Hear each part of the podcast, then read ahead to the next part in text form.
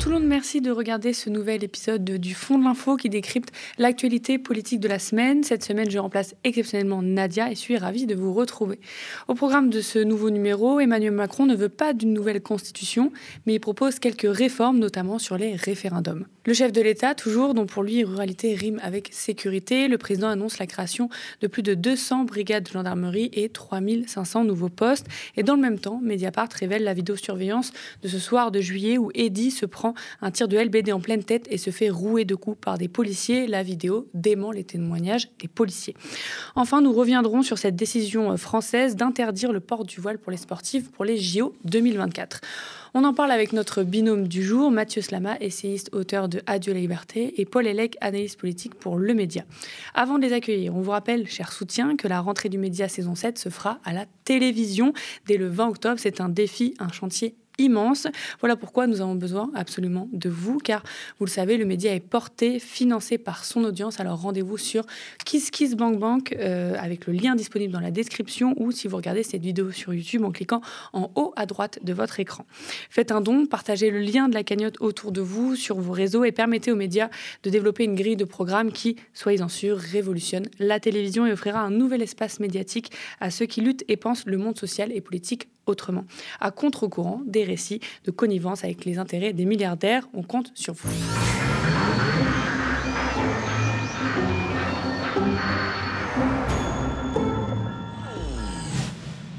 Emmanuel Macron enchaîne les prises de parole et interviews médiatiques depuis quelques semaines. Lui qui aimait se montrer plutôt rare à la télévision. Mercredi, le chef de l'État s'exprimait sur les 65 ans de la Constitution. Sommes-nous arrivés au bout de la Ve République? L'épisode de la réforme des retraites a remis cette question sur la table entre le 47-1 qui a réduit les débats, les divers 49-3, le vote bloqué au Sénat, la proposition de l'IOT d'abroger le passage aux 64 ans qui n'est même pas arrivé au Parlement.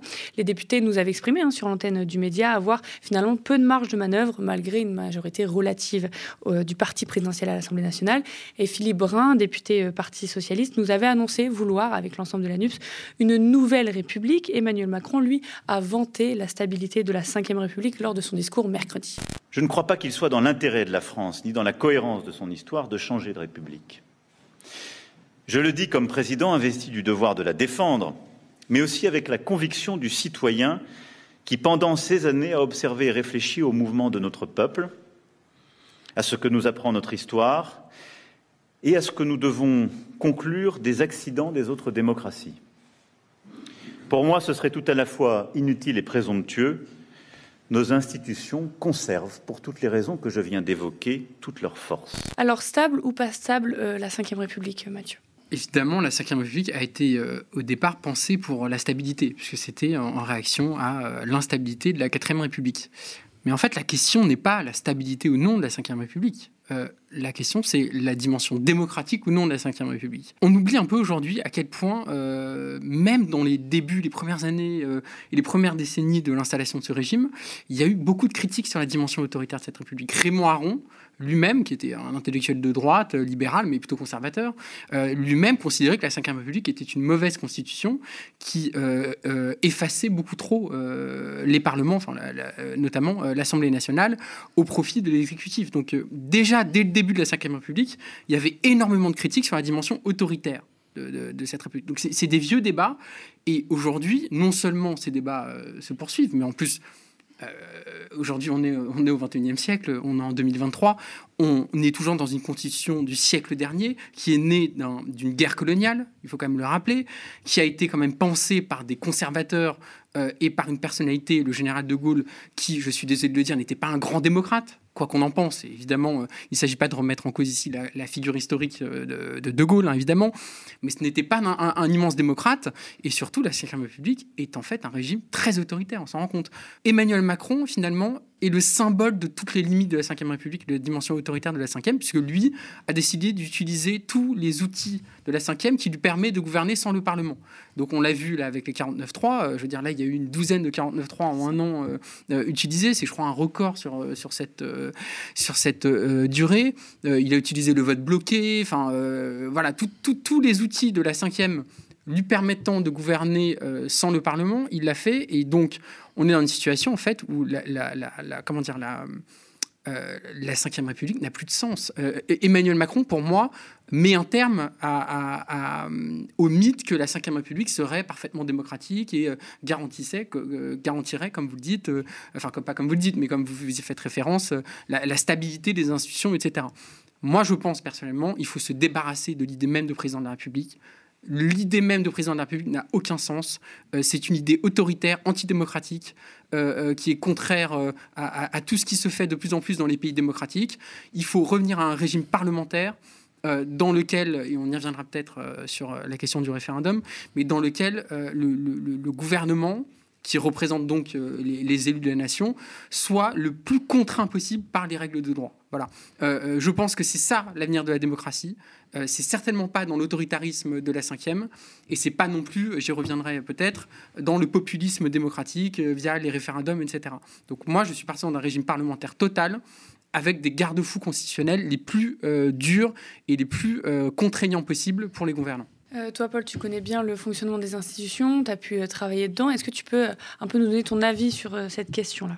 Alors moi, je ne vais pas faire du droit constitutionnel, mais effectivement, euh, Mathieu en parlait à l'instant, il y a énormément d'instruments hein, de la Constitution qui permettent de ne pas voter, et euh, notamment, euh, je crois que vous ne l'avez pas cité, c'est les ordonnances. Et pour la petite anecdote historique, quand De Gaulle vient effectivement prendre la présence du Conseil en, 4ème République dans le cadre d'une réponse à donner au putsch à Alger, hein, euh, il demande de pouvoir euh, gouverner pendant six mois par ordonnance. Hein. Donc euh, on est, c'est quand même une entrée dans le système qui, il a pouvoir pendant, pendant voilà, qui qui est assez symbolique sur quelle est l'intention euh, euh, et quelle est sa conception du pouvoir.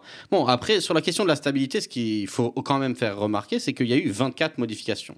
Il y a eu 14 autres projets euh, de modification constitutionnelle qui n'ont pas abouti, mais 24 modifications, dont la majorité sont après les, à partir des années 90. Ce qui veut dire qu'on a un rythme d'accélération des modifications de la Constitution hein, ces dernières années qui montre qu'une Constitution, pour qu'elle soit stabilisée, ben, en fait, elle a aussi beaucoup changé. Et il y a eu des tentatives, des tentatives notamment euh, en 2008 d'essayer de rééquilibrer les pouvoirs, c'est ce qui a été annoncé, mais les, marges d'amélioration ou de rééquilibre euh, des pouvoirs sont extrêmement faibles. Par exemple, en 2008, on décide que euh, l'ordre du jour sera plus partagé à l'Assemblée entre 15 jours pour le gouvernement 14 jours pour la majorité parlementaire et un jour par mois pour l'opposition. vous comprenez qu'en termes de conception parlementaire, lorsque l'opposition a le droit de décider une fois par mois euh, de l'agenda de la Chambre, c'est pas non plus une, un pouvoir euh, de, participation à l'ordre du jour des affaires parlementaires extrêmement fort. Quoi.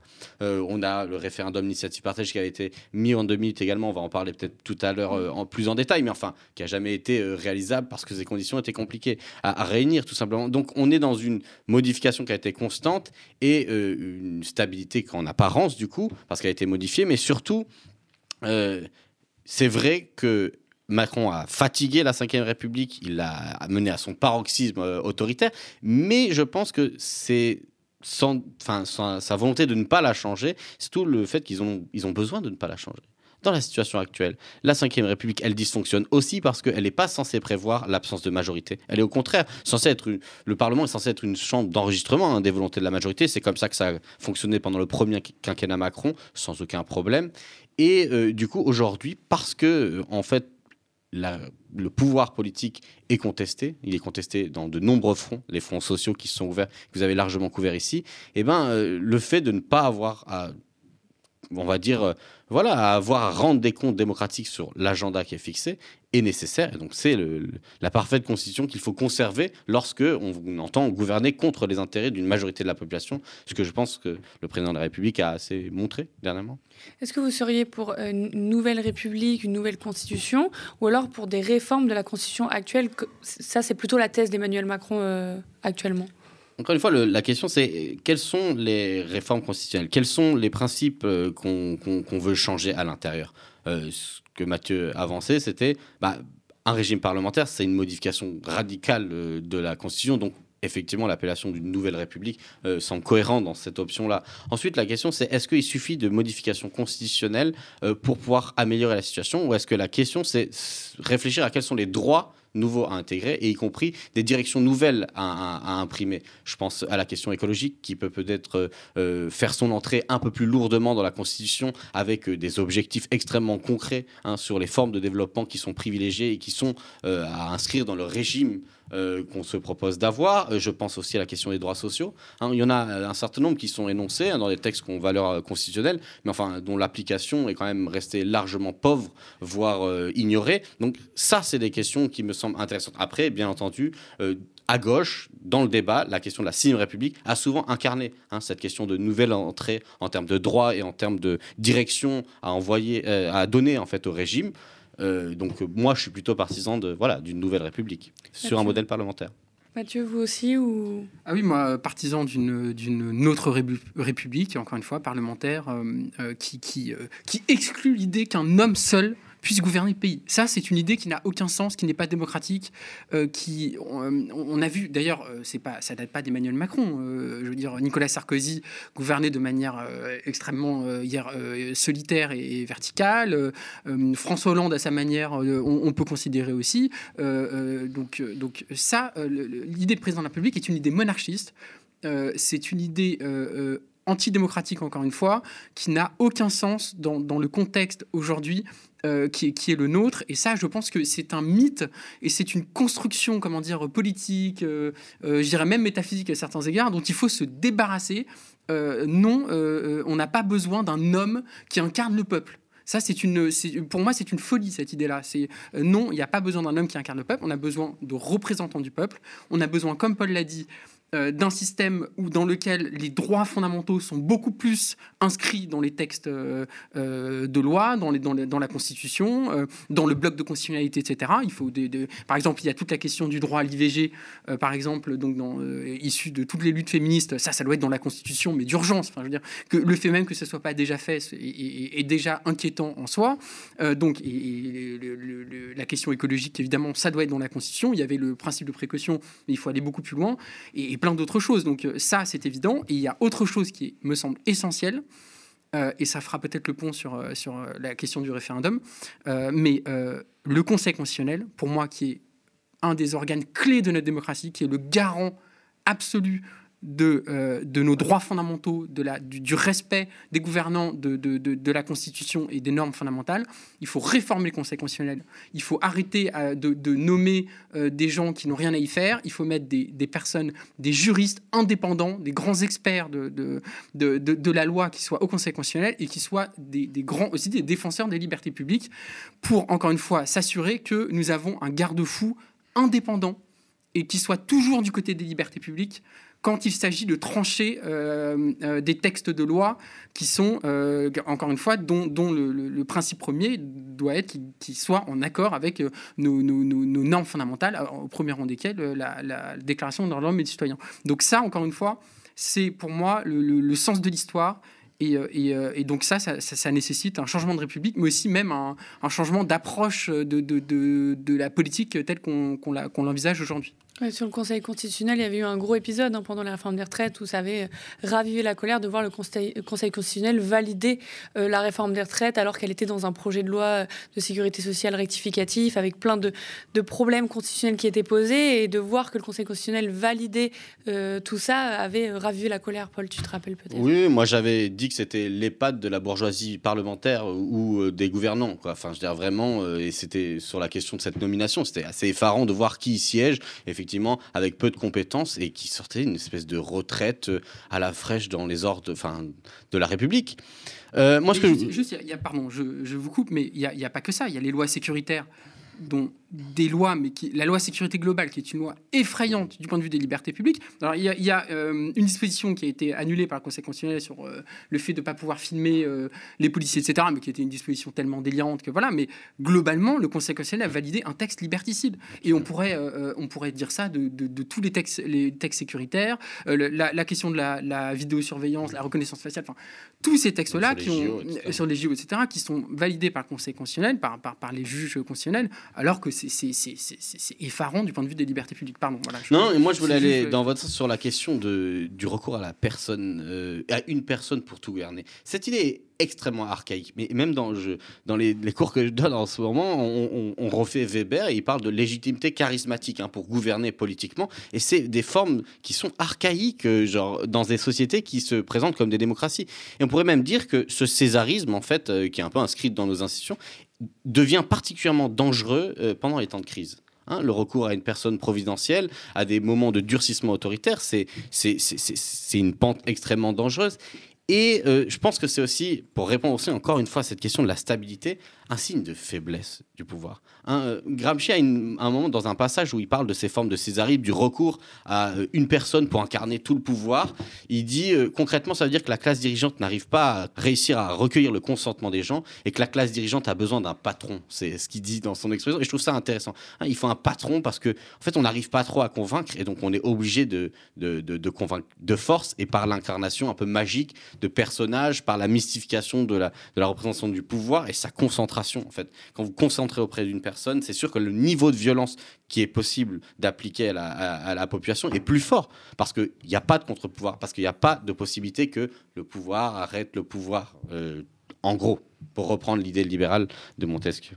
Justement, dans, ce discours sur, la démocratie, sur la constitution, etc., Emmanuel Macron a quand même avancé quelques propositions et il a euh, mis en avant une extension du champ référendaire, donc les référendums. On va regarder ça. La souveraineté populaire peut également s'exprimer directement à l'issue d'un référendum d'initiative partagée. Cette procédure utile est aujourd'hui excessivement contrainte. Sa mise en œuvre doit être plus simple et les seuils permettant son usage, comme peut-être ces procédures, devraient dès lors être revus. Et son champ devrait également être élargi pour s'identifier à celui du référendum d'initiative présidentielle du même article 11. Champ du référendum, donc, qui doit pouvoir être discuté et peut-être s'ouvrir à de nouvelles questions. Simplification de la procédure référendum d'initiative partagée. Alors il y a deux choses ici, on va commencer par la première, c'est simplifier le recours au référendum d'initiative partagée, tu le disais d'ailleurs tout à l'heure.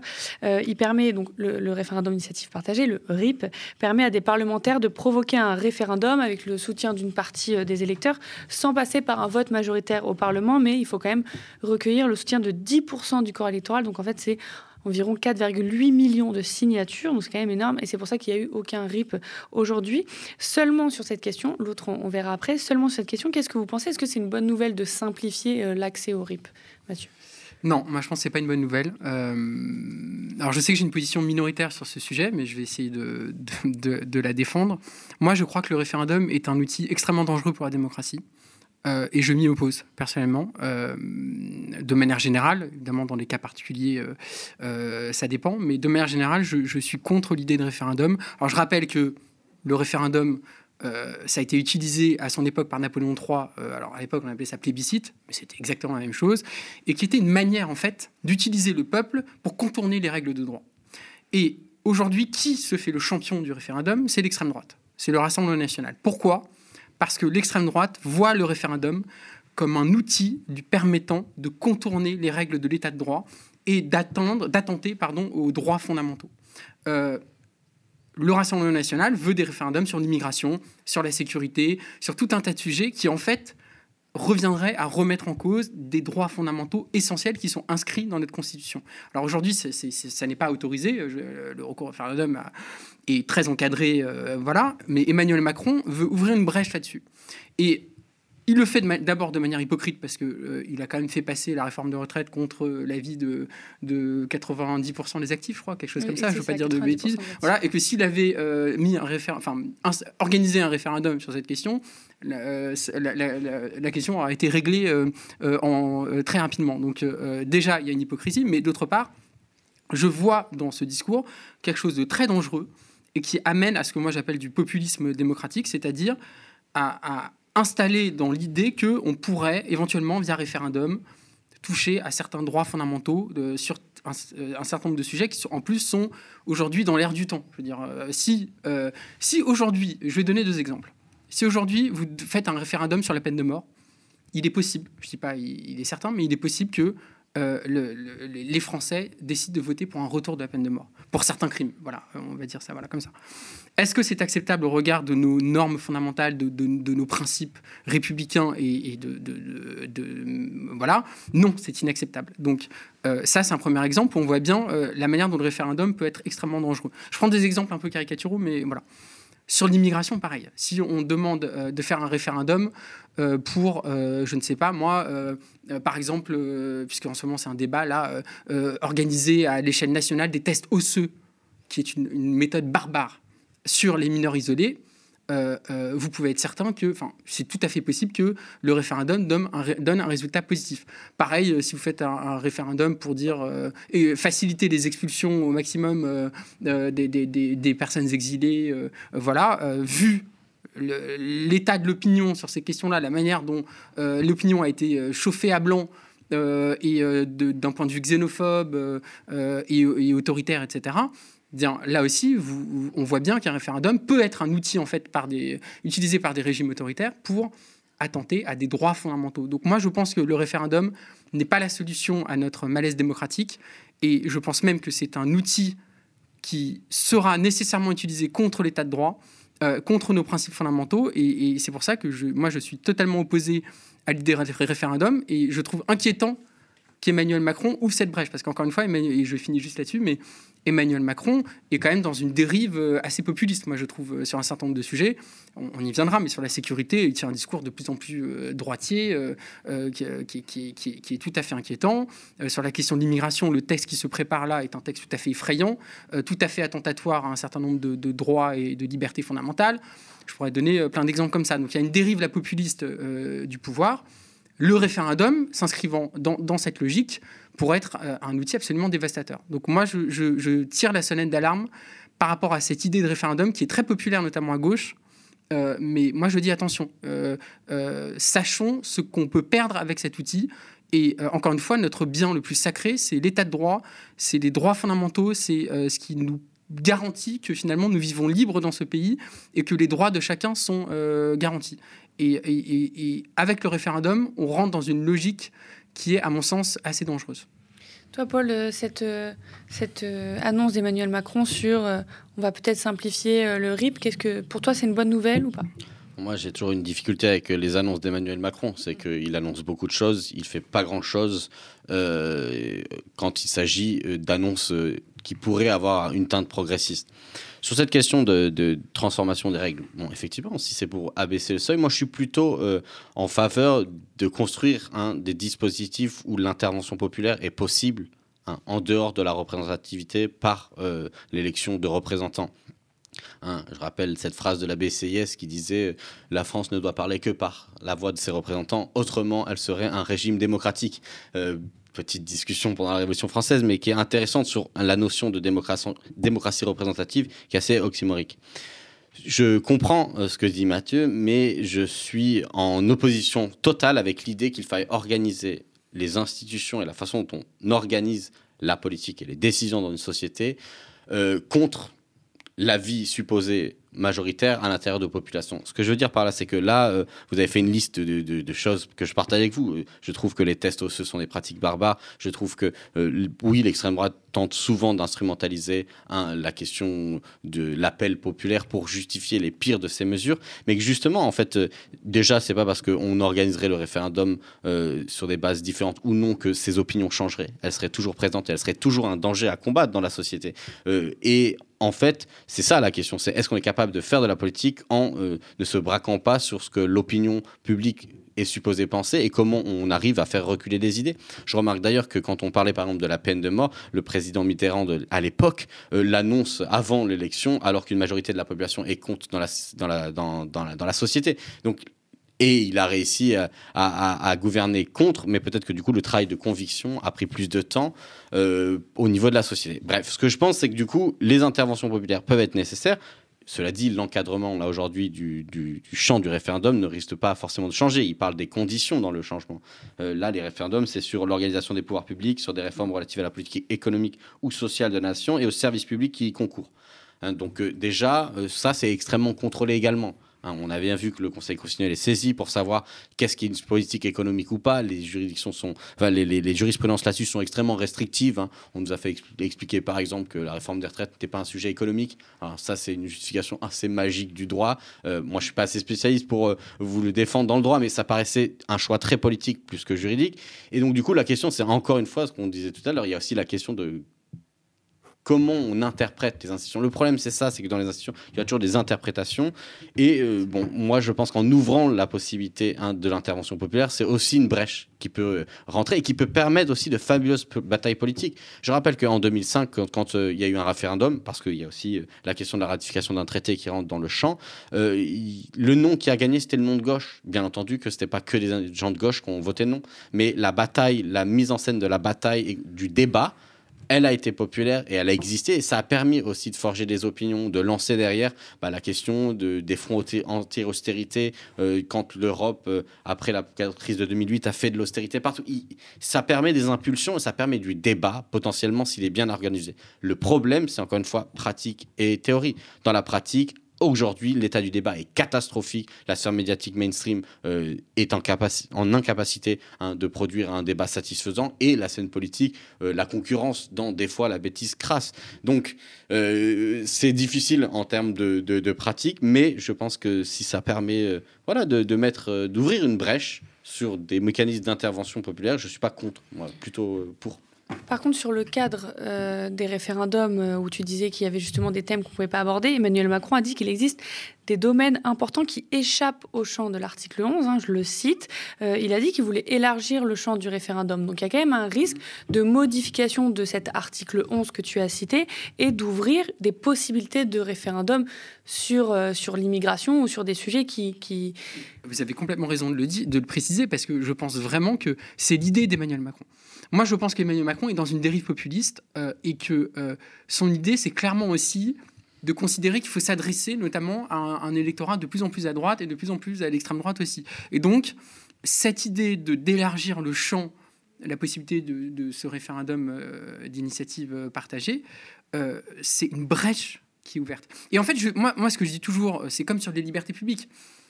évidemment que là, en l'occurrence, ça va être une petite, éventuellement, je sais pas, on verra, hein, mais ça peut être une petite modification qui ne changerait pas grand-chose, qui serait à la marge, tiens, on va mettre un, petit sujet en plus euh, sur je ne sais pas quel, thème ou quoi que ce soit, mais on ouvre une brèche. On ouvre une brèche. Et ensuite, évidemment, c'est euh, euh, une pente que, que, notre société prend. Et encore une fois, je le dis, si, si le RN insiste autant sur le référendum, c'est pas pour rien. C'est pas pour rien. C'est parce qu'il sait qu'il y a un certain nombre de mesures qui est dans son programme qui sont impraticables tels que les textes de l'eau, tels, que notre constitution et ses normes fondamentales sont organisées aujourd'hui. La préférence nationale est aujourd'hui impossible, il me semble, dans le contexte de, notre constitution. Donc l'idée du Rassemblement national, c'est de passer par le référendum, faire des changements. Euh, alors évidemment, la question de la, possibilité euh, du réalisme de tout ça, j'en sais rien, mais toujours est-il que son idée, c'est vraiment de passer par le référendum pour, encore une fois, euh, transformer en profondeur la constitution et l'esprit l'esprit libéral au sens politique du terme, c'est-à-dire euh, l'esprit euh, euh, humaniste de, notre République, qui est déjà si mal en point. Et c'est pour ça que je dis attention, ce discours d'Emmanuel Macron s'inscrit dans une logique populiste et me semble, encore une fois, tout à fait, tout à fait dangereux. Est-ce que le, le vrai problème, c'est pas la pratique ou non du référendum Parce que pour faire l'avocat du diable des deux, c'est oui, mais euh, ça veut dire que le peuple est trop bête pour choisir, ou alors oui, mais euh, euh, c'est quand même dangereux par rapport à toutes les thèses d'extrême droite qui se circulent partout. Est-ce que le vrai problème, c'est pas le débat démocratique politique et médiatique plutôt que l'outil même du référendum? Ben, Moi, je suis plutôt sur cette position dans le sens où vous disiez il y a une pente, que cette brèche va ouvrir une, une pente où va amener la société à tenir une pente autoritaire xénophobe. En fait, cette, tendance-là, elle s'est généralisée, elle est déjà extrêmement présente. Le fait que l'extrême droite euh, fasse euh, euh, en fait appel à un outillage assez poujatiste, on aurait dit dans le passé sur cette espèce de réflexe de on appelle parce qu'il y a un bon sens dans le peuple qui serait en leur faveur. je pense que c'est c'est pas nouveau, donc ça existait déjà, mais oui, je pense qu'il y a aussi un réflexe des fois de, de, de vision du peuple comme comme incompétent, comme suivant nécessairement les, les, tendances du temps, etc. Et je pense qu'on a, on a aussi un débat public dopé hein, aux, sondages et aux outils statistiques qui sont beaucoup plus difficiles à analyser que comme on le fait dans le débat public. Et que je suis pas d'accord sur le fait que c'est sûr que euh, sur un certain nombre de sujets comme ça, ce serait uniquement des majorités réactionnaires qui se feraient dans le pays. Je pense que ça pourrait faire réagir d'autres personnes, ça pourrait faire venir aux urnes des personnes qui, sur ces sujets-là, euh, seraient prêts à s'exprimer, alors que sur d'autres sujets, ils considèrent que leur partition à l'élection ne compte pas euh, parce qu'ils vont pas voter aux européennes, par exemple, ou à, leur municipalité, mais que quand ils se seraient, je sais pas, je, je, je pense que c'est pas si simple de, de, voir ces majorités réactionnaires potentiellement euh, validées euh, sous la forme d'un plébiscite un peu, donc euh, vous avez dit napoléonien, ou en tout cas se réactiver. Je crois que la, la, culture politique du pays a changé, que la société civile aussi et ses institutions, ses organisations, elle peut mobiliser des forces immenses qui sont en sommeil des fois par rapport à la politique institutionnelle traditionnelle qu'on a aujourd'hui. Donc voilà, moi je suis, je serais plus prudent que, que, Mathieu là-dessus. En fait, je, pense vraiment que et à gauche, je pense qu'il y a aussi une tendance un peu à, comment dire, mythifier le peuple. Et c'est très important de dire que le peuple a parfois raison, mais il a aussi parfois tort, et que c'est pas aussi simple. Et que la démocratie française, la République française, elle s'est construite en effet sur la souveraineté populaire, évidemment, c'est incontestable, mais elle s'est aussi construite sur l'état de droit et sur la conquête des droits, les droits fondamentaux, euh, euh, la Déclaration des droits de l'homme et du citoyen euh, et, toutes les normes en fait fondamentales qui nous protègent de l'arbitraire du pouvoir. Et quand je dis nous protège de l'arbitraire du pouvoir, c'est nous protège aussi de l'arbitraire du peuple en quelque sorte. Et je, ne dis pas ça par provocation. Et, encore une fois, je, il ne faut pas rentrer dans, une logique qui serait, en effet, le peuple a toujours tort, ou, même une logique paternaliste vis-à-vis du peuple. C'est pas du tout mon point de vue. Mais en revanche, il y a des choses non négociables dans la démocratie française, dans la République française. Et ces choses non négociables, c'est la primauté absolue en politique des droits de l'homme, des droits fondamentaux et de la conquête de ces droits, parce qu'il y a encore plein de droits à conquérir, et, surtout en ce moment où en fait on a tendance plutôt à régresser du point de vue des droits. Et c'est pour ça que je dis qu'il y a toujours cette tension, il euh, dans la démocratie, il y a toujours cette tension entre d'un côté la souveraineté populaire et puis de l'autre l'état de droit et, le respect des normes fondamentales. Et, moi je dis, si des fois dans des moments de crise il faut choisir entre les deux, moi je choisirais toujours le, respect des normes fondamentales et des, libertés de, publiques et, et, de tout ce qui fait que finalement, encore une fois, nous vivons librement et, et, et, euh, euh, comment dire euh, libre de l'arbitraire du pouvoir. Et c'est ça mon, point. Voilà. C'est vrai que c'est compliqué de trouver la nuance parce que par exemple en économie, Bruno Le Maire a tendance aussi à dire le peuple a tort, moi j'ai raison, je sais ce qui est bon pour le pays. Donc c'est vrai que c'est des arguments qui peuvent être utilisés et pour et contre le peuple en fait. Paul, je te laisse le, dernier mot. Après, il va falloir qu'on passe au sujet suivant. La difficulté, hein, c'est que bien sûr que le peuple peut se tromper, le peuple peut élire des des horreurs, euh, peut élire des personnages historiques qui ont été terrifiants et qui ont détruit des, régimes entiers. Hein. Mais euh, le problème que ça me pose, c'est que je pense qu'on ne peut pas construire l'armature juridique et les droits contre la vie du peuple. Et c'est aussi ça le problème, c'est que les droits de l'homme, euh, toute personne peut être contre, euh, en tout cas entre nous, la personne n'est contre, mais que lorsqu'ils sont déclarés, ils sont déclarés à l'époque par une minorité, une fraction particulière, qui est une classe sociale particulière, et qui veut l'imposer à la société, et qui veut aussi réorganiser la société à son image. Heureusement qu'ils l'ont fait. La vraie question, c'est que du coup, aujourd'hui, pour qu'ils résistent, il faut euh, les rendre réalisables pour qu'ils ne soient plus contestés. Et comme les institutions ont échoué à le faire, comme les gouvernements successifs ont beaucoup hein, favorisé des intérêts contre ceux de la population, eh bien effectivement, la population peut aussi se retourner contre ce qui devrait être sa richesse commune. Et cette situation-là, elle est clairement politique pour moi, elle n'est pas une question de réponse institutionnelle.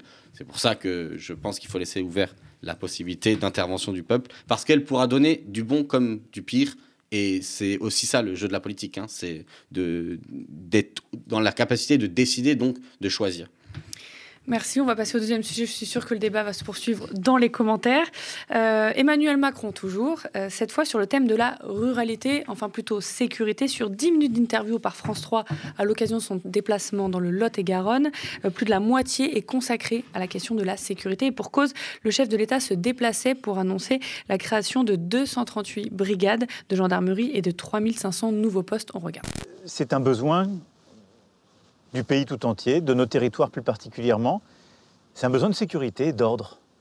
Durant le premier mandat que les Françaises et les Français m'ont confié, nous avons recréé 10 000 postes de policiers et de gendarmes. Et lors de la loi d'orientation pour le ministère de l'Intérieur, sur laquelle je me suis engagé en septembre 21, j'avais pris la décision de réinvestir 15 milliards d'euros de la nation de doubler le nombre de personnels qui sont présents sur le terrain et donc de réembaucher plusieurs milliers de policiers et de gendarmes. La déclinaison très concrète pour la gendarmerie, qui touche plus particulièrement nos territoires les plus ruraux, c'est qu'il y aura 3500 gendarmes en plus sur le terrain dans les années qui viennent. 2100 d'entre eux serviront à ouvrir de nouvelles brigades. Durant les 20 dernières années, on a fermé plusieurs centaines de brigades. Qu'est-ce qui, s'est- passé? Beaucoup de nos compatriotes qui vivent dans les petits villages et ailleurs disent on voit plus de, on voit plus nos gendarmes. Et on a ce sentiment d'insécurité. Oui, parfois pas qu'un sentiment. Il y a- de l'insécurité parce qu'il n'y a pas assez de présence. Ça veut dire qu'aujourd'hui, on a Et un donc, problème de sécurité en France, en milieu rural? Mais nous avons un problème de sécurité partout. Dès qu'il n'y a pas de présence, c'est pour ça qu'il fallait en remettre. Monsieur, est-ce que vous partagez le constat euh, du président sur un problème de sécurité qui toucherait euh, toute la France? Euh, Évidemment, le, le journaliste ou encore Emmanuel Macron ont pu faire référence aux fusillades qu'il y a eu à Nîmes, à Marseille, où des personnes et même un enfant ont perdu la vie dedans. Est-ce que vous pouvez nous dire un peu votre avis sur la question, peut-être Mathieu? Il y a une, logique sécuritaire totale qui s'installe, qui fait suite, je rappelle, au fameux discours euh, après les émeutes, euh, enfin les révoltes de banlieue, mais qu'on a appelé émeutes.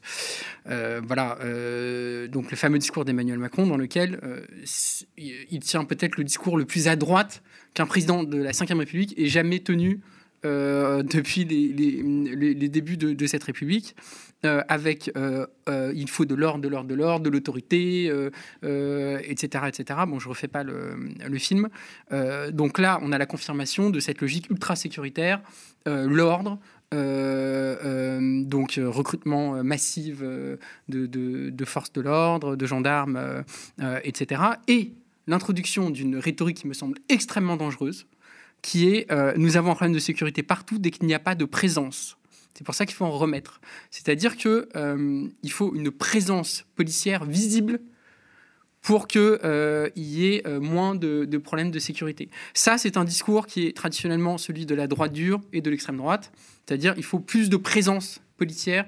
euh, euh, et c'est une, logique évidemment qui est effrayante parce que euh, son aboutissement, c'est un policier derrière chaque personne. J'exagère hein, évidemment, mais euh, vous, vous- voyez ce que je veux dire. Euh, C'est-à-dire que il faut que la police et le, maintien de l'ordre soient visibles des citoyens. Ce qui est déjà une idée qui est contraire euh, au, principe républicain qui est que euh, nous sommes des citoyens libres. Hein, voilà, et que quand on, est, euh, quand on est dans un régime de liberté, euh, on ne doit pas avoir des policiers partout, des, gendarmes partout, des forces de l'ordre partout, premièrement. Ça, ça me semble important comme du point de vue des, de, le dire du point de vue des principes. Mais ensuite, ça acte une, un- un- une dérive sécuritaire, clairement. Euh, donc, ça veut dire d'une part que la réponse à tous les problèmes d'insécurité. Euh, euh, alors évidemment, il ne le fait pas référence directement, mais il y a la question des, banlieues et des, et des- et des émeutes de banlieue. Mais là, il y a aussi la question de la ruralité. Donc euh, voilà, c'est plus global. Donc c'est l'idée qu'on résout les problèmes d'insécurité. Moi, je ne crois pas qu'il y a un, euh, peut-être que, je, choque en disant ça, mais euh, l'insécurité est, à peu près stable depuis 30 ans si on prend euh, les, un certain nombre de critères. Il en fonction des critères, ça dépend, mais globalement, il n'y a pas d'apocalypse sécuritaire comme nous font croire certains, notamment à droite et à l'extrême droite. Mais l'idée, c'est quoi? C'est de- de- de- de- d'installer cette logique sécuritaire et finalement de ne pas du tout traiter les mots. Il est évident que s'il y a de l'insécurité, c'est parce qu'il y a des inégalités, premièrement.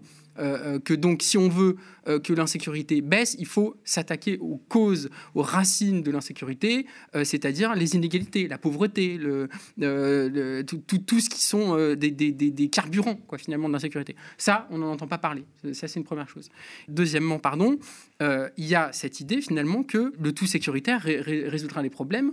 Et encore une fois, ça, c'est vraiment, il me semble, une indication de la, droitisation et peut-être même de l'extrême droitisation du débat public, du débat politique. Et euh, pour finir juste en, un point, Emmanuel Macron fait ça aussi euh, par, par euh, électoralisme, parce qu'il sait qu'il y a une demande de sécurité de plus en plus forte dans le pays, et qu'il est persuadé qu'il y a notamment tout l'électorat du Rassemblement national, le fameux électorat de la ruralité, qu'on a tendance un peu à, fantasmer, parce que je pense que la réalité électorale est plus complexe, mais il y a, je pense, une volonté de la part d'Emmanuel Macron d'aller toucher l'électorat euh, qui est celui du Rassemblement national et qui en demande de, sécurité, mais surtout de mesures sécuritaires.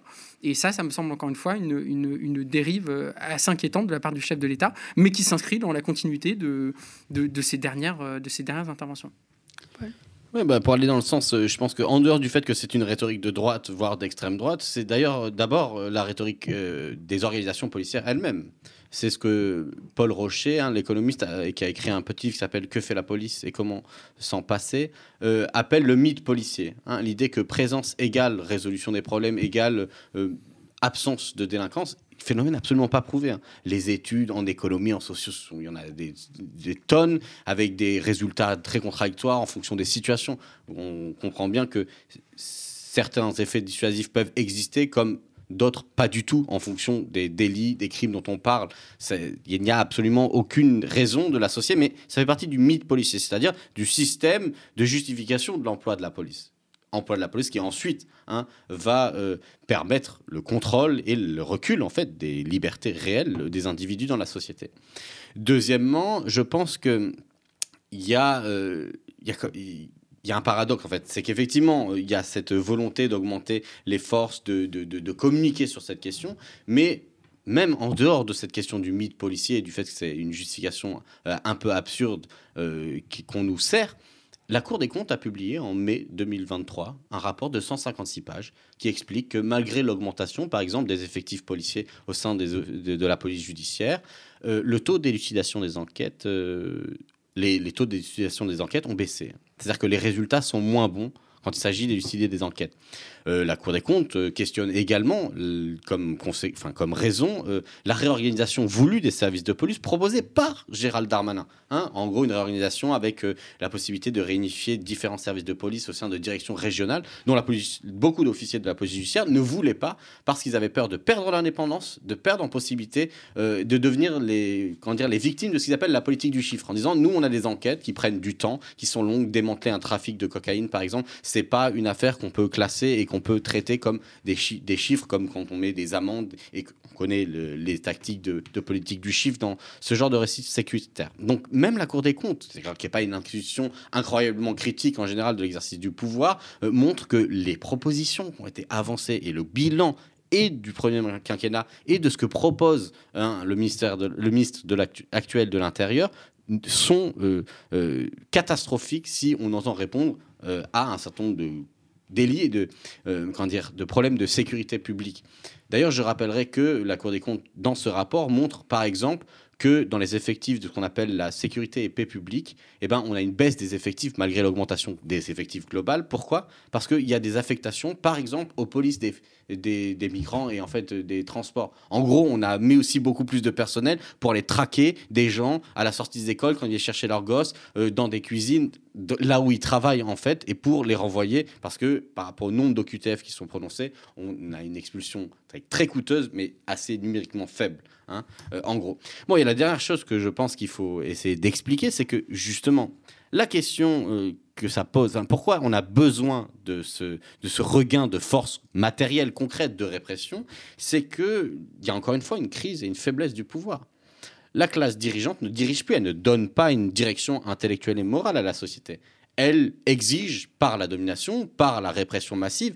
Pourquoi? Parce que euh, j'avais un texte en tête dernièrement que j'ai fait encore avec mes étudiants de, Bourdieu au Collège de France qui parle et dit le code de la route, il n'y a pas besoin normalement d'avoir un gendarme derrière chaque automobiliste pour que les gens l'appliquent. Et l'État, c'est pareil. C'est un système de représentation, un système de discours, hein, de biens symboliques qui euh, sont intégrés auxquels on, on obéit sans nécessairement y être contraint par la force. Mais pour que ce soit le cas, il faut que euh, l'État soit acceptable et accepté.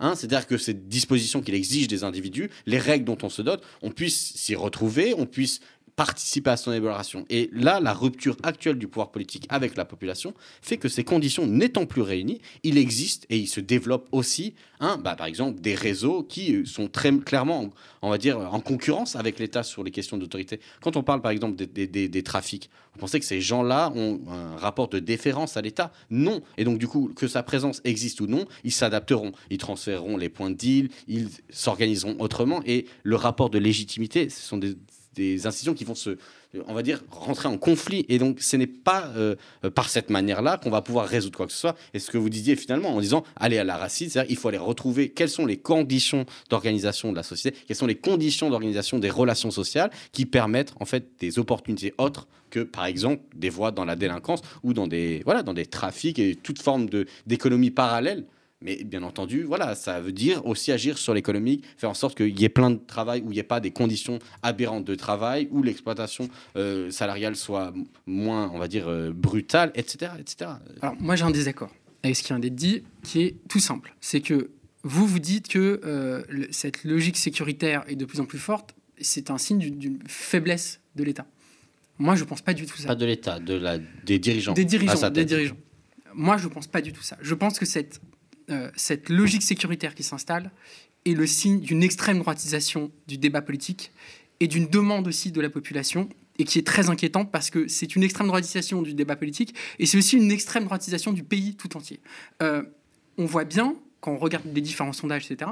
Attention, je ne dis pas que l'opinion publique n'est pas influencée par tout un tas de, facteurs. Évidemment que la manière dont on a donné la parole depuis de 10-15 ans à l'extrême droite et à la manière dont on a banalisé les, thèmes de l'extrême droite et en particulier les thèmes ultra sécuritaires euh, depuis, euh, depuis une dizaine d'années n'y est pas pour rien. Au contraire, c'est fondamental, je, suis tout à fait d'accord avec ça. Mais on voit bien dans les différents sondages qu'il y a un durcissement de, de, de, de- l'opinion sur les questions sécuritaires. Il y a une demande de mesures d'exception, il y a une demande de plus de police, il y a un soutien massif à la police, y compris quand celle-ci euh, euh, euh, est, euh, euh, euh, comment dire, dans, des situations qui, sont euh, contraires euh, au, au principe de respect de, l'état de droit, euh, comme on, l'a vu encore euh, euh, récemment. Donc, il faut bien, je pense, moi, à mon avis, hein, qu'il faut bien avoir conscience que cette logique sécuritaire, euh, c'est un mouvement de fond dans la société. Vous savez, le, philosophe euh, Gior- Giorgio Agamben euh, euh, disait une chose que je trouve très juste. Il disait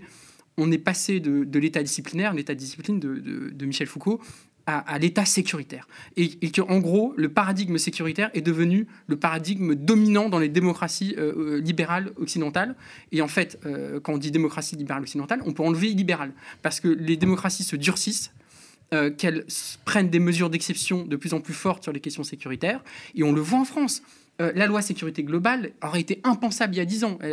C'est une loi qui est euh, attentatoire aux libertés publiques et qui, est très grave. Je dirais même que la loi séparatisme, il y a une logique sécuritaire derrière la loi séparatisme. Il n'y aurait pas de loi séparatisme s'il n'y avait pas eu euh, le terrible attentat visant Samuel Paty. Donc il y a un contexte sécuritaire derrière. Donc tout- toutes ces lois sécuritaires et, on- et les états d'urgence, tout ça qui, ont, qui ont amené à des attentes très graves sur les libertés publiques, tout ça c'est un mouvement de fond.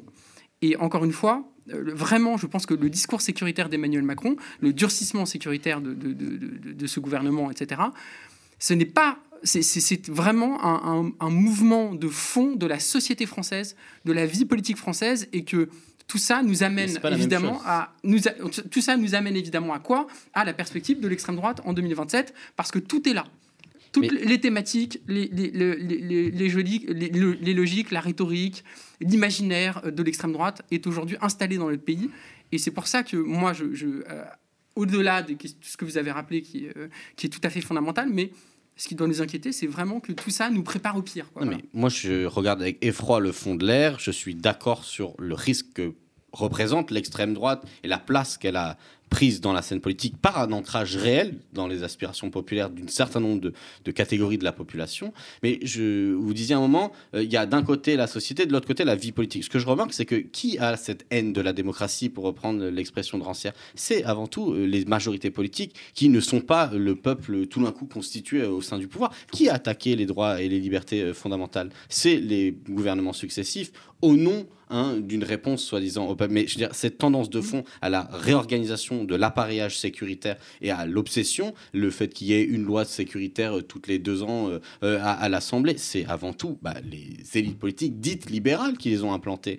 Ce qui veut bien dire que d'ailleurs, en vrai, dans les démocraties dites libérales, les valeurs euh, libérales de la bourgeoisie fondent comme neige au soleil dès que leur pouvoir est contesté. Et c'est pour ça que je voulais dire qu'il y avait faiblesse. C'est qu'en fait, ces gens n'ayant pas d'autre opportunité pour pouvoir obtenir le consentement de la, société vont ronger sur leurs euh, valeurs libérales, voire les faire disparaître si tant est qu'ils en aient vraiment eu. Et donc, l'appel à l'extrême droite est, est clair et lié. Mais on, le sait, hein, historiquement, quand est-ce que bah, c'était plutôt Hitler que le Front populaire C'est-à-dire qu'il y a quand même une responsabilité de la classe dirigeante et de la classe sociale qu'elle représente, à savoir les intérêts d'un système euh, oligarchique et des intérêts extrêmement privés, de basculer hein, euh, comme appel vers euh, l'extrême droite. Euh, Brecht disait le, le fascisme n'est pas l'inverse de la démocratie, c'est son évolution en temps de crise. Crise du pouvoir, crise de la légitimité. Ces gens-là, quand ils sont forts, ils rayonnent. Ils peuvent avoir des, des, des, dire, des valeurs libérales, se présenter comme telles. Je rappelle d'ailleurs que quand euh, Emmanuel Macron s'est présenté, on en parlait euh, il y a quelques temps euh, avant le plateau,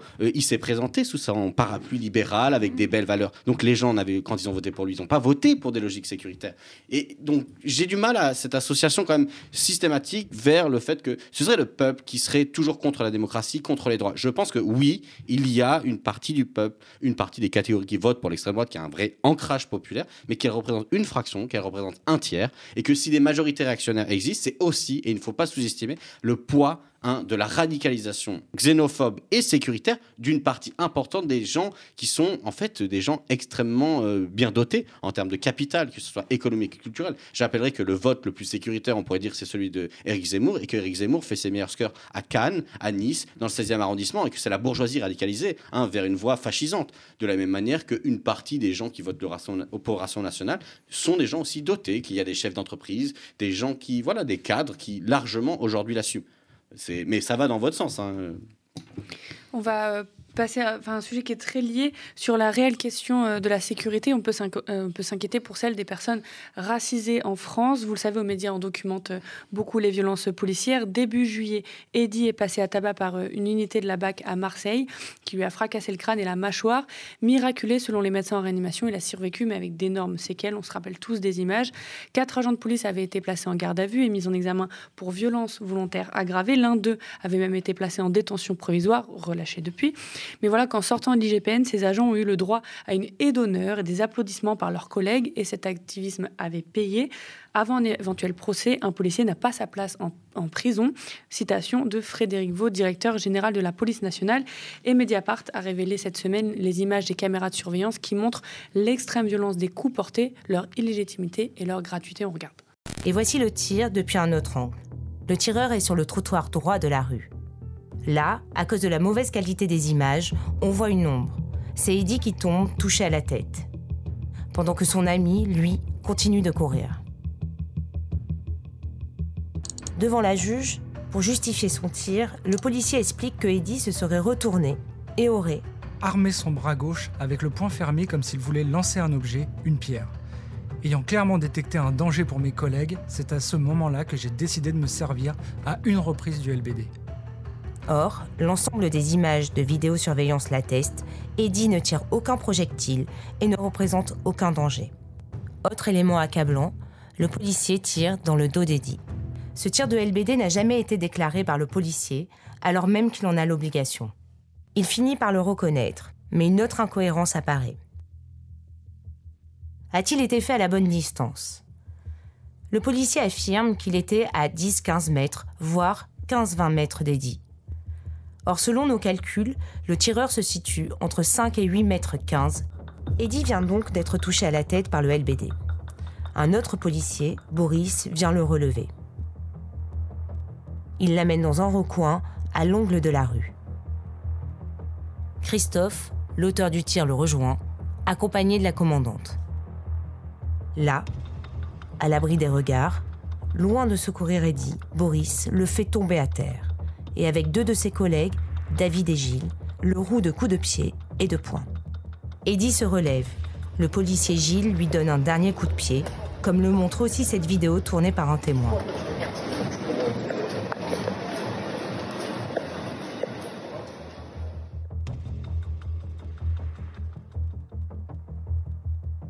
Lors de leur audition, les policiers expliquent Nous avons fait l'objet de jets de projectiles dans notre direction. Pourtant, entre leur arrivée à 1h51 et le moment où ils regagnent leur véhicule à 2h05, les images ne montrent pas de tir de pierre ni de projectiles. Index a également montré un faux témoignage très similaire à celui-ci en 2020 sur une autre affaire de violence policière. Et cela fait des années que les quelques vidéos arrivent à rétablir des faits, mais c'est quand même un mur hein, pour pouvoir avoir des jugements, des traitements médiatiques, politiques ou judiciaires équitables. Euh, comment vous l'expliquez et est-ce que on continue toujours dans ce sens-là avec tout ce qu'on vient de dire, notamment sur la sécurité Paul. La fabrique de l'impunité policière, elle remonte euh, à, long, à loin. Et euh, lorsqu'on crée les conditions d'une impunité, on crée les conditions pour que des comportements qui nous apparaissent aberrants ou choquants soient monnaie courante et qui s'institutionnalisent comme un fonctionnement général et normal. Euh, je rappelle qu'il y a encore un exemple d'il y a quelques temps, des officiers de la police qui ont été identifiés avec des tatouages nazis ont reçu comme sanction hein, simplement un rappel au règlement en expliquant que en tant que fonctionnaire, ils n'avaient pas à exprimer leurs idées sur la place publique. Mais on ne parle pas d'idées, on parle de délit. Mais sur ça, même sur ça, hein, sur des registres entre guillemets symboliques, hein, très entre guillemets, euh, on n'a pas de sanction.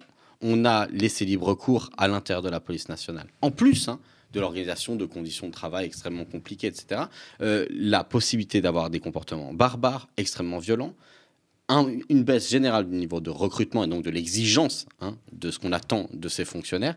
Et euh, il faut rajouter à ça le fait qu'on a le pouvoir politique qui a construit des figures de l'ennemi. Hein, il a construit des ennemis de l'intérieur systématiques. C'est un moyen d'ailleurs de justifier hein, les logiques sécuritaires. On désigne un ennemi et puis l'ennemi ensuite, il ne fait que s'agrandir. Hein, on a eu euh, euh, les, les soviétiques et puis après ça a été le terrorisme musulman et après ça a été juste les musulmans et puis ça a été les islamo-gauchistes, les woke et la liste s'étant allongée. On a une logique qui en fait en désignant un ennemi amène à ce que l'on le traite comme un ennemi, c'est-à-dire quelqu'un à supprimer, c'est quelqu'un à exclure du corps social par tous les moyens. Et donc du coup c'est pas un hasard si les violences policières tombent sur toujours les mêmes personnes, à savoir des jeunes hommes des quartiers populaires ou des gens qui sont euh, identifiés comme des figures n'appartenant pas au corps social, n'appartenant pas au corps citoyen de, du pays. Donc euh, voilà, euh, pour répondre, ben, c'est la même chose. Il y a aujourd'hui, avec l'avance de- des caméras, le fait qu'on arrive à poétiser, on est juste mis en face du fait qu'il y a le mur dont tu parlais. Et la question, c'est que donc, du coup, il n'y a plus que deux possibilités. Soit il y a une réforme radicale qui s'opère, soit on va continuer à avoir des gens qui courent derrière le discours policier et leurs syndicats euh, assez factieux, hein, qui avaient appelé à faire sauter les, les digues de la Constitution. Et euh, c'est ça qui est difficile, c'est qu'il y a, il y a une pure logique d'opposition. Là, c'est une guerre de position, si vous voulez. hein. Il y a deux positions. Et le problème, c'est que c'est la majorité réactionnaire ou progressiste qui va s'organiser dans ce pays qui devra trancher le débat ou pas. Parce que sinon, en attendant, là, on est coincé. Et c'est. euh, ben, en fait, euh, voilà, ça a des conséquences terribles. Parce que euh, donc là, je vous invite vraiment à aller voir la vidéo euh, en entier parce que tout est tout est montré que Eddie se est dans ce quartier-là à ce moment-là. C'était pendant les révoltes urbaines, donc euh, il y a eu certaines consignes aussi euh, de fermeté et autres euh, sur les gens qui, passaient juste par là. Il est montré que Eddie n'avait absolument commis aucun délit, qu'il il n'avait aucun comportement violent. Après, il y a eu toute cette défense. Des policiers, il y en a trois qui étaient déjà dans des affaires de violence, qui avaient déjà eu des problèmes avec des violences, soit conjugales, soit sur, euh, sur des personnes aussi dans le cadre de leur travail. Euh, et ça a l'air bien parti quand même pour que rien ne bouge à ce niveau-là, au niveau de cette impunité. Cette affaire, ça pourrait être un scandale d'État. Ça fait pas tant la une que ça dans la presse. On a vu quelques vidéos et en plus, c'est des affaires qui se répètent. Mathieu, est-ce que vous pensez que ça peut vraiment bouger ou là, c'est on est toujours dans cette logique de bon, c'est un fait divers, c'est pas grave, c'était trois factieux? Mais c'est plus que ça.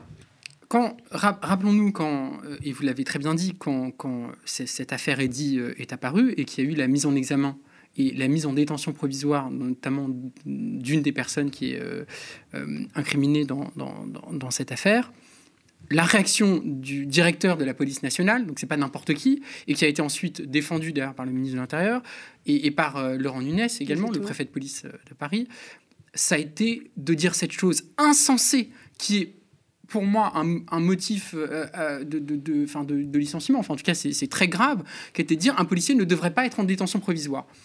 Euh, C'est-à-dire qu'un policier devrait bénéficier d'une justice d'exception par rapport à d'autres citoyens. Et en fait, ce discours-là s'est installé selon lequel les policiers devraient être traités de manière différenciée, mais de manière d'un point de vue amélioratif par rapport aux autres, alors qu'en réalité c'est le contraire. Un policier est détenteur de la violence légitime de l'État et donc a un devoir d'exemplarité totale, que la moindre dérive au sein de cette institution doit être extra- sévèrement euh, euh, sanctionnée, que euh, le devoir d'exemplarité s'impose aux policiers beaucoup plus qu'aux autres. Euh, je rappelle que dans la Déclaration des droits de l'homme et du citoyen, l'un des droits fondamentaux et imprescriptibles, c'est la, sûreté. Et la sûreté, c'est pas pas la sécurité. La sûreté, c'est la protection du citoyen par rapport à l'arbitraire de l'État. Donc, c'est au cœur de l'idée républicaine le, fait que la, police doit être absolument exemplaire. Euh, et puis, par ailleurs, au cœur de l'idée républicaine, il y a aussi que la loi doit être la même pour tous, qu'elle euh, qu'elle protège ou qu'elle punisse. Donc, il y a eu une séquence incroyable de ce point de vue-là, un mutisme du gouvernement qui a fini, qui a dû été forcé de, de, partager l'émotion nationale au regard du visage du jeune Eddy qui, a, été défiguré. Enfin, c'est épouvantable euh, euh, ce qu'on a vu euh, lors de, son témoignage. Mais en réalité, la question est la, suivante, c'est que le gouvernement répond à ce type de choses par plus de sécuritaire. On le voit bien. Et donc que le gouvernement refuse de voir le problème euh, euh, institutionnel qui est posé par ce type de pratique. Euh, il est évident que si on avait un gouvernement responsable et un tant soit peu humaniste, les LBD seraient interdits. Euh, euh, le- la majorité des pays, en tout cas un certain nombre de pays européens n'utilisent pas les LBD. Euh, euh, la France est un des rares pays à, utiliser les LBD. L'utilisation des LBD est, condamnée par un certain nombre d'organisations internationales, d'associations de droits de l'homme, euh, etc. Il est insensé qu'on ne puisse pas avoir un débat là-dessus. Pareil sur les gaz lacrymogènes, il y a un vrai sujet par rapport à ces gaz euh, et leur utilisation.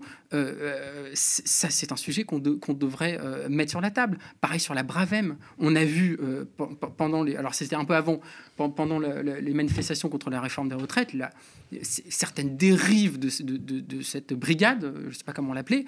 Euh, on a eu même un, un- un enregistrement, euh, je crois, qui avait été révélé par vos confrères de Loopsider, euh, qui était mais sidérant. Un, un- un enregistrement sidérant qui, où c'était des, des situations de, enfin, de, euh, de quasi-torture, en tout cas de- d'humiliation contraire aux droits de l'homme, enfin, je veux dire, effrayant.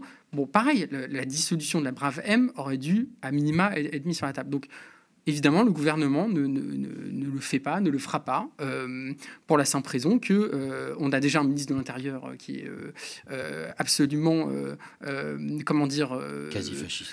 Non, moi- je, ne dirais pas ça en tout cas, mais qui est dans une ligne ultra sécuritaire euh, totalement assumée euh, euh, et qui refuse totalement de, remettre en cause certaines pratiques.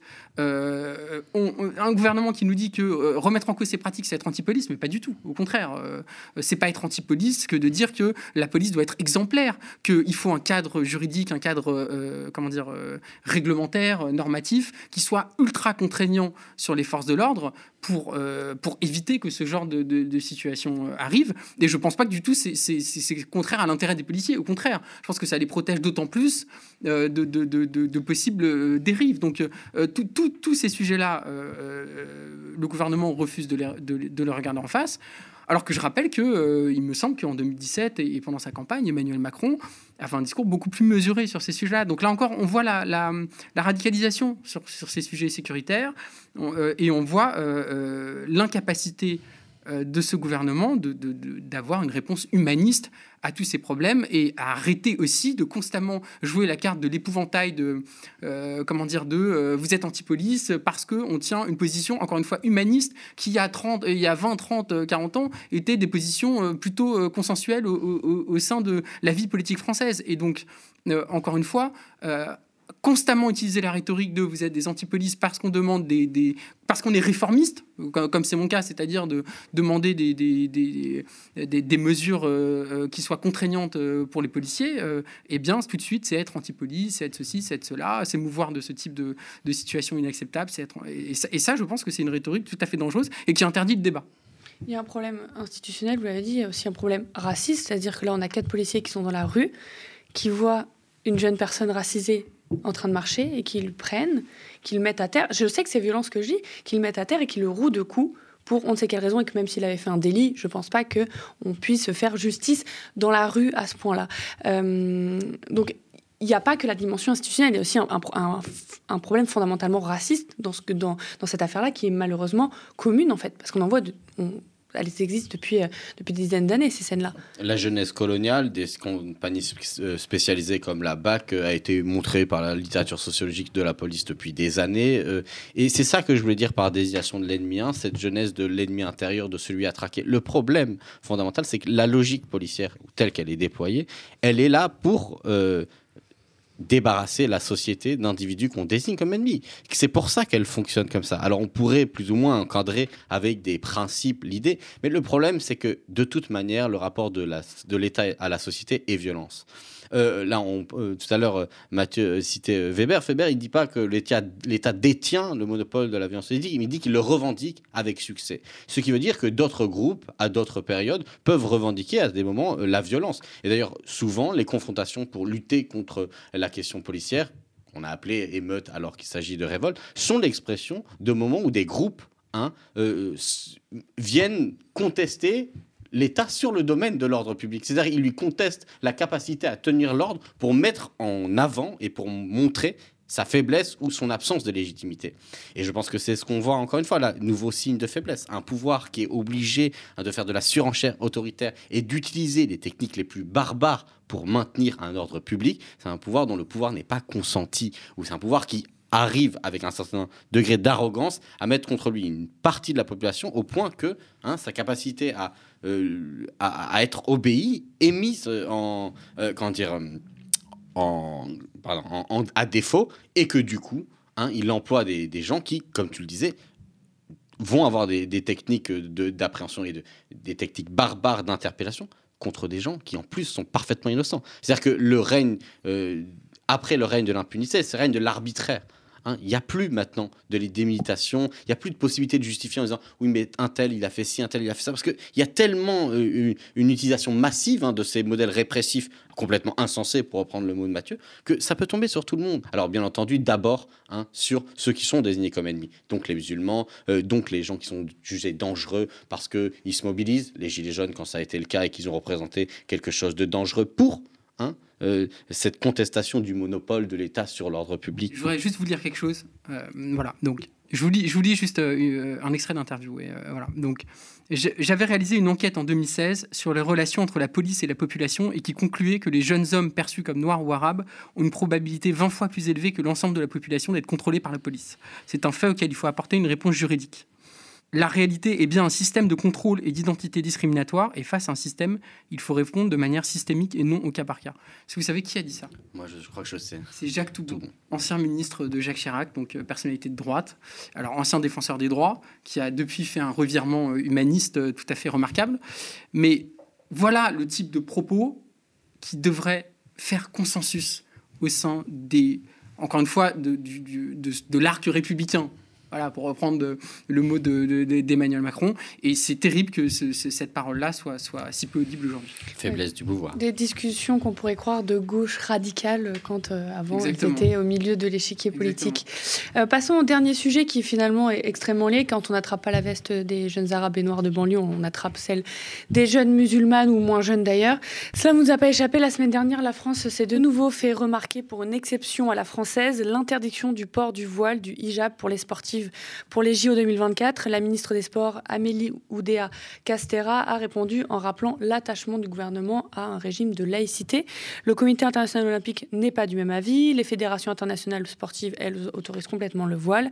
Et l'ONU est euh, en opposition à cette interdiction. De manière générale, le Haut Commissariat aux droits de l'homme estime que personne ne devrait imposer à une femme ce qu'elle doit porter ou non, a déclaré la porte-parole du Haut Commissariat, Marta Hurtado. Euh, c'est une énième attaque contre la liberté des femmes musulmanes même pour les JO, ça tombe un peu de nulle part. Est-ce qu'on nage en plein, délire ou est-ce que c'est une réelle campagne islamophobe là, avec une stratégie pensée? Euh, Qu'est-ce qui se passe en fait? Parce que ça paraît un peu fou, euh, Mathieu. Non, bah c'est euh, l'ONU a, tout dit. Euh, euh, donc moi, je vais être très rapide. La France se déshonore, que c'est une, nouvelle illustration des dérives du laïcisme en France, qui en fait, d'une part, touche et donc discrimine d'une certaine manière les, femmes musulmanes, premièrement, et qui deuxièmement euh, est contraire à l'esprit républicain, à l'esprit laïque, c'est-à-dire qu'on on, va dicter à des femmes la manière dont elles doivent s'habiller, on va interdire à des femmes de s'habiller de la manière qu'elles veulent, alors que ça n'a absolument aucun, aucune incidence sur, sur leur pratique sportive ou quoi que ce soit, et que c'est totalement, c'est la France qui renonce à, ces valeurs, euh, à ces principes euh, euh, républicains qui consistent à privilégier la liberté, le respect de la dignité humaine. Et on voit une nouvelle fois une, illustration de, de la dérive du laïcisme à la française et surtout de la dérive de ce gouvernement sur ce sujet-là, alors que, encore une fois, Emmanuel Macron en 2016-2017 tenait un discours opposé sur la laïcité. Donc on voit bien encore une fois que cette dérive-là, elle s'inscrit aussi dans un mouvement de fond, de raidissement par rapport à l'islam, de discours de plus en plus euh, euh, euh, sur l'islam, sur les femmes musulmanes. On a vu la, question des abayas, etc., qui, était quand même aussi une honte nationale. Donc voilà, très inquiétant et la France est déshonore. Puis là, on voit vraiment sur cette question de, laïcisme à la française que c'est pas un hasard. Quand elle a été interrogée, la ministre Amélie ou Castera sur la question, elle, a fait référence à la jurisprudence du Conseil d'État dans le cas des hijabs, ce collectif de jeunes femmes musulmanes qui portaient le voile et qui voulaient demander simplement de pouvoir jouer au football avec leur voile et qui ont été déboutés par le Conseil d'État en raison du fait qu'il y a un règlement dans la Fédération française de football, hein, où dont l'article 1 euh, euh, dit qu'il ne faut montrer aucun signe de ses convictions politiques, religieuses euh, pour pratiquer un sport. Mais ce qui est intéressant quand on fait la petite histoire, c'est que cet article-là, dans le règlement a été décidé lorsqu'en 2014, la FIFA, donc la Fédération internationale de, football, a décidé d'autoriser le hijab euh, dans, dans, les compétitions sportives. Ce qui donc montre que cette option de réaction, c'était pour marquer son opposition à cette décision euh, de la FIFA, mais donc et aussi d'aller à contresens. Donc là, on a bien le sens réactionnaire de cette idée. Bien sûr que c'est une question raciste. Pour nous, ça ne nous échappe pas. Mais on voit vraiment le mouvement réactionnaire de venir prendre position à rebours et avec cette espèce d'arrogance incroyable du laïcisme français, laïcisme, j'ai bien dit pas laïcité, d'avoir raison contre tout le monde, contre tous les pays auxquels on doit donner des leçons, simplement parce qu'effectivement, il y a euh, dans notre pays une pratique euh, non seulement laïque, mais euh, athée extrêmement répandue, et qu'on a un gros, une grande majorité de la population qui n'a pas de religion, qu'on instrumentalise un peu hein, cette situation d'athéisme répandu pour l'utiliser comme un régime contre la liberté de conscience, ce qui n'est pas le régime qui a été proposé par la France, comme Mathieu rappelait, qui n'est pas le principe de la loi de laïcité. Je rajouterai une dernière chose. En 1905, le rapporteur Aristide Briand, le rapporteur de la loi, a écrit littéralement hein, sur la question des vêtements religieux, au moment où certains proposaient l'interdiction de la soutane, soi-disant pour libérer le prêtre de son oppression vis-à-vis de Dieu. Hein, euh, ça fera peut-être rire les gens aujourd'hui, mais dans ce débat, il a dit dès le lendemain du vote de la loi, la soutane sera considérée par l'État comme un vêtement comme les autres. Pour ceux qui le portent pour des raisons religieuses ou pas pour des raisons religieuses, ce sera un vêtement comme les autres. Il a voulu mettre en dehors la question des vêtements hein, pour ne pas rentrer dans ces questions-là et pour faire primer hein, la, question de la liberté de conscience. Et il disait la France risque de se voir reprocher le reproche d'intolérance, mais pas seulement, et ce serait pire, de ridicule. C'est le mot qu'utilise Aristide Briand. Et je pense que ce que je disais en, en, parlant de honte nationale, c'est ridicule. Et, c'est dangereux. L'ironie de cette situation, c'est qu'au nom du féminisme, on discrimine des femmes françaises. Voilà. Et ça, c'est ça, c'est euh, sans doute le plus ironique et le plus tragique euh, dans cette histoire. Merci, messieurs, pour euh, vos précieux éclairages et merci à vous d'avoir suivi ce numéro du Fond de l'Info. On se retrouve très prochainement pour une nouvelle édition, cette fois avec Nadia, et très vite, bien sûr, à la télé, mais cela ne peut se faire sans vous.